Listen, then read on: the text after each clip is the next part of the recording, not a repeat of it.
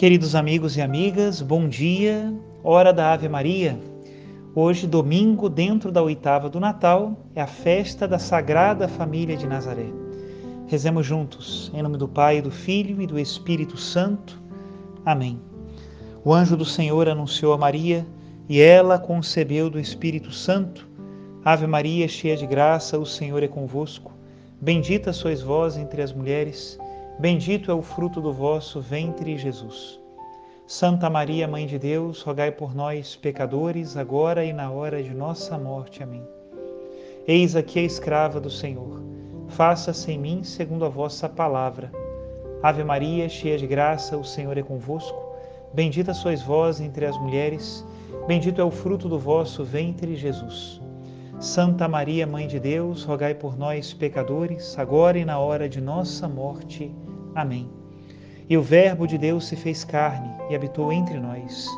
Ave Maria, cheia de graça, o Senhor é convosco. Bendita sois vós entre as mulheres, e bendito o fruto do vosso ventre, Jesus. Santa Maria, Mãe de Deus, rogai por nós, pecadores, agora e na hora de nossa morte. Amém. Rogai por nós, ó Santa Mãe de Deus, para que sejamos dignos das promessas de Cristo. Oremos. Infundi, Senhor, em nossas almas a vossa graça, nós o suplicamos, para que nós que conhecemos pelo anúncio do anjo a encarnação de Jesus Cristo, vosso Filho e nosso Senhor, cheguemos por sua paixão e morte de cruz à glória da ressurreição da carne, pelo mesmo Cristo nosso Senhor. Amém. Em nome do Pai, do Filho e do Espírito Santo. Amém. O evangelho desta festa da Sagrada Família está em Lucas capítulo 2, a partir do versículo 22, e diz assim: Quando se completaram os dias para a purificação da mãe e do filho, conforme a lei de Moisés, Maria e José levaram Jesus a Jerusalém, a fim de apresentá-lo ao Senhor, conforme está escrito na lei do Senhor. Todo primogênito do sexo masculino deve ser consagrado ao Senhor foram também oferecer o sacrifício, um par de rolas ou dois pombinhos, como está ordenado na lei do Senhor. Em Jerusalém havia um homem chamado Simeão, o qual era justo e piedoso e esperava a consolação do povo de Israel. O Espírito Santo estava com ele e lhe havia anunciado que não morreria antes de ver o Messias que vem do Senhor. Movido pelo Espírito, Simeão foi ao templo. Quando os pais trouxeram o menino Jesus para cumprir o que a lei ordenava, Simeão tomou o menino nos braços e bendisse a Deus. Agora, Senhor, conforme a tua promessa, podes deixar teu servo partir em paz, porque meus olhos viram a tua salvação, que preparaste diante de todos os povos, luz para iluminar as nações e glória do teu povo Israel. O pai e a mãe de Jesus estavam admirados com o que diziam a respeito dele. Simeão os abençoou e disse a Maria, a mãe de Jesus: Este menino vai ser causa tanto de queda como de reerguimento para muitos em Israel. Ele será um sinal de contradição. Assim serão revelados os pensamentos de muitos corações. Quanto a ti, uma espada te transpassará a alma. Havia também uma profetisa chamada Ana, filha de Fanuel, da tribo de Asser. Era de idade muito avançada. Quando jovem, tinha sido casada e vivera sete anos com o marido.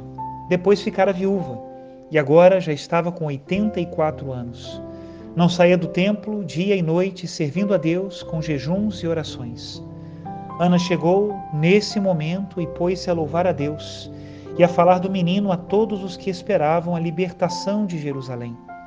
Depois de cumprirem tudo conforme a lei do Senhor, voltaram a Galiléia para Nazaré, sua cidade.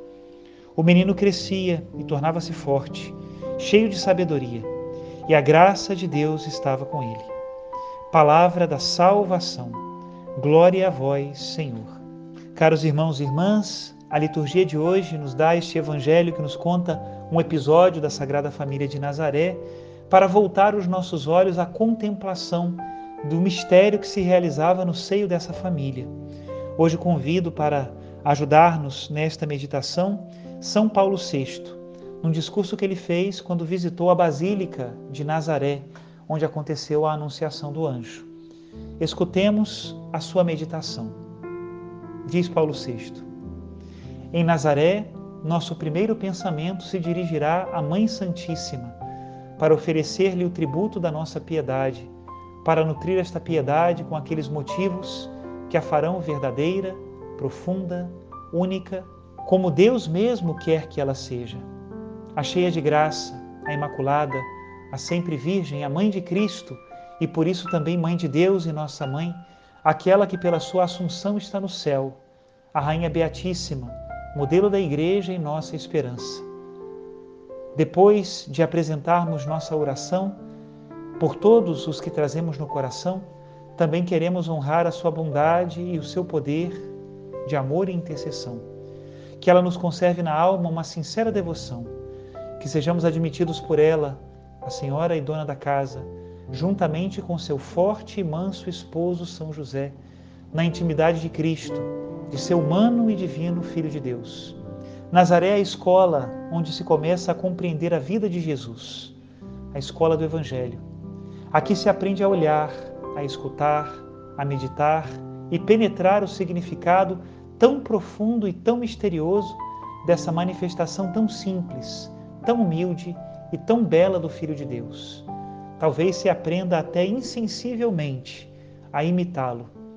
Aqui se aprende o método que nos permitirá compreender quem é o Cristo. Aqui se descobre a necessidade de observar o quadro de sua permanência entre nós, os lugares, os tempos, os costumes, a linguagem, as práticas religiosas, tudo de que Jesus se serviu para revelar-se ao mundo. Aqui tudo fala, tudo tem um sentido, tudo encerra um duplo significado. Um exterior, que nossos sentidos podem captar da percepção imediata dessas cenas do Evangelho. Aquilo que a linguagem bíblica chama letra, coisa preciosa e necessária, mas que se torna obscura para aqueles que param somente nela.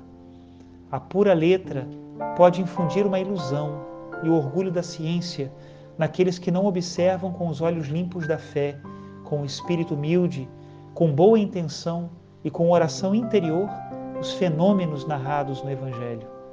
Entretanto, estes também são capazes de conceber uma impressão interior, ou seja, a revelação da verdade, um raio de luz que provém da reta intenção, do pensamento e do coração, que todo homem deve procurar em si mesmo, e que também é uma surpreendente, livre e gratuita iluminação da graça, que nunca falta.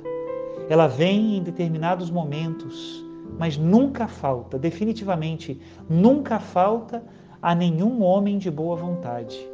Este é o Espírito que completa a letra. E aqui Nesta escola, compreende-se a necessidade de uma disciplina espiritual para quem quer seguir o ensinamento do Evangelho e ser discípulo de Cristo.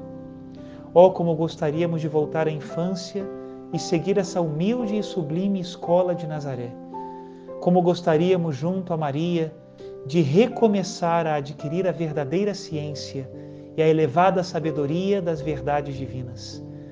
Daqui não sairemos, porém, antes de colher às pressas e quase que furtivamente algumas breves lições da escola de Nazaré. Primeiro, uma lição de silêncio, que renasça em nós a estima pelo silêncio, essa admirável e indispensável condição do espírito. Em nós, assediados por tantos clamores, ruídos e gritos em nossa vida moderna, barulhenta e hipersensibilizada, o silêncio de Nazaré ensina-nos o recolhimento, a interioridade, a disposição para escutar as boas inspirações e as palavras dos verdadeiros mestres.